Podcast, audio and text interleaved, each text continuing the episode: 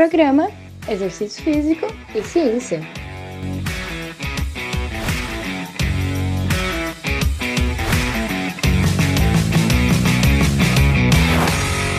Está começando mais um Exercício Físico e Ciência. Sou o Fábio Dominski e esse é o programa de rádio e podcast que trata de exercícios a partir da visão científica. Vamos falar de flow no exercício físico e no esporte hoje aqui no podcast, um tema inédito. Provavelmente eu até já citei ele em outras ocasiões, mas não a ponto de aprofundar mesmo, e esse foi um tema que eu estudei um pouco agora há um tempo atrás, através de artigos e um capítulo de livro que você encontra na descrição do podcast. E aí, provavelmente quando eu falei, citei flow, foi falando sobre motivação intrínseca. E aí, o material que nos baseia para hoje é um capítulo de livro e um livro de psicologia do esporte de 2023, titulado Intrinsic Motivation in the Context of Sports, da Julia Schuller, Vanja Wolf e Juan Duda. E ali, além disso, tem um outro artigo que também eu sugiro a leitura numa boa revista de psicologia do esporte. Tá tudo na descrição do podcast aqui que você encontra as referências. Bom, primeiro, o que é flow? Flow, e aí traduzindo fluxo, mas a gente vai falar de flow aqui, é um estado psicológico intrinsecamente recompensador, caracterizado pela imersão completa em uma tarefa, em uma atividade, e uma sensação da pessoa de que tudo está se encaixando mesmo em circunstâncias que são exigentes. Esse é o mais alto grau de motivação intrínseca, chamado de flow, uma completa imersão na atividade, de modo que nada mais importa para a pessoa, além daquilo que ela está fazendo na hora. Então, foco total, concentração total. E essa existe até na verdade uma teoria do flow, que exemplifica uma vertente na pesquisa em psicologia positiva e aí, em vez de investigar as causas das doenças físicas e psicológicas e do bem-estar baixo, prejudicado, a psicologia positiva se dedica à investigação das forças humanas e das causas da saúde, do bem-estar e da felicidade. Então, essa teoria do flow é uma ideia de Mihail Shiladzemski. Ele assumiu que se as pessoas percebem que o ambiente social, né, o ambiente social oferece desafios que correspondem às capacidades da pessoa para enfrentar esses desafios, é mais provável que ela esteja no momento para aproveitar esse flow, esse curtir o próprio momento e presença 100%.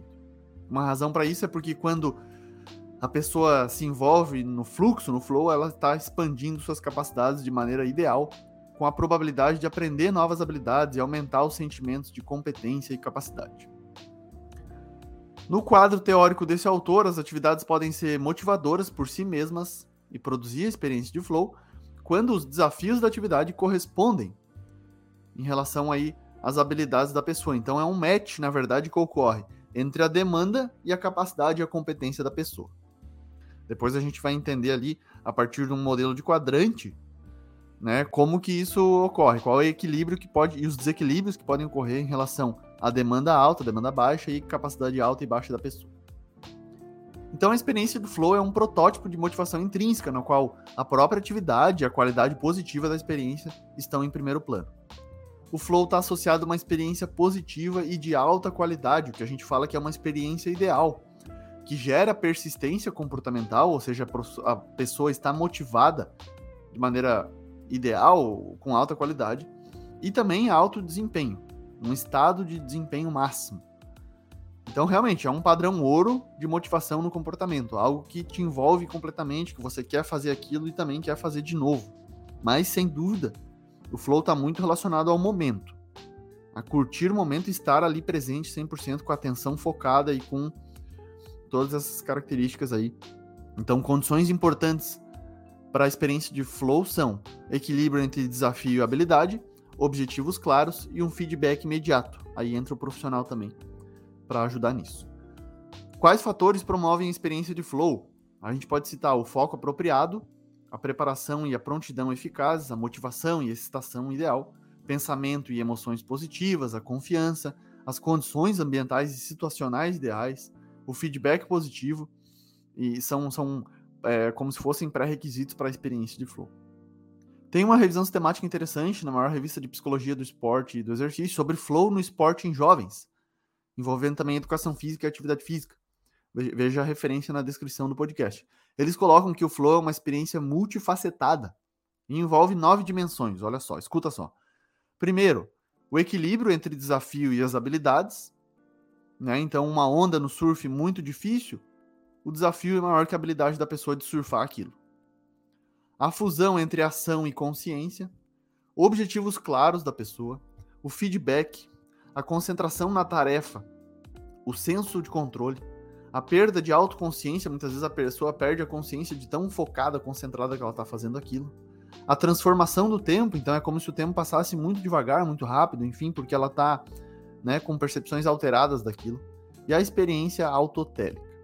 Tem um modelo de quadrante de, no, no, Flow que é bem legal para entender. Aqui no podcast a gente tem a limitação de não ter as imagens, né, não ser gravado em vídeo né? Pelo menos esse daqui que eu tô gravando. E a gente tem. Seria legal representar, né? Mostrar o modelo de quadrante em que a gente tem um, em um eixo as demandas, então, que podem ser altas ou baixas, e no outro eixo as habilidades, altas ou baixas. Né? Então, se a habilidade da pessoa for muito alta e a demanda baixa, ela vai ter tédio. Né? O exemplo no surf é uma onda pequena, muito fácil de surfar, e o, e o surfista se sente entediado. Né? Por outro lado, se a, se a habilidade for baixa e a demanda for baixa, também há apatia. Já se uma pessoa tiver baixa habilidade, como um crossfiteiro iniciante, e ele tenta fazer um exercício aí numa categoria RX, ou seja, demanda alta, isso pode gerar ansiedade na pessoa. Ou seja, desfechos ruins. Já se a habilidade é alta com a demanda alta, isso é ponto certo para o flow, né? Para experienciar esse, essa esse estado psicológico de foco total, o fluxo, o flow. Então, características importantes da experiência de flow são: primeiro, estar profundamente envolvido na atividade, como um skatista que tenta fazer suas manobras, ou na musculação mesmo, você está totalmente focado na conexão entre mente e músculo, em uma rosca direta para bíceps, por exemplo. É uma absorção completa pela atividade e na atividade. Há uma fusão de ação e consciência, uma liberdade aí de autorreflexão. Terceiro, a sensação de estar no controle. E quarto, uma percepção distorcida do tempo. Isso altera, né, como a gente entende, percebe o tempo passar. Porque está totalmente imerso na atividade, o que pa parece ser bastante positivo, mas tem lados positivos e negativos dessa experiência de flow. Ela não parece ser isenta de desvantagens. Estudos recentes aí mostram que as pessoas que experimentam flow podem subestimar os riscos e são suscetíveis a se tornarem viciadas em exercícios. Beleza? Isso pode acontecer em vários esportes, em várias atividades, experiências, né? Mas é tem, temos que também olhar com cautela.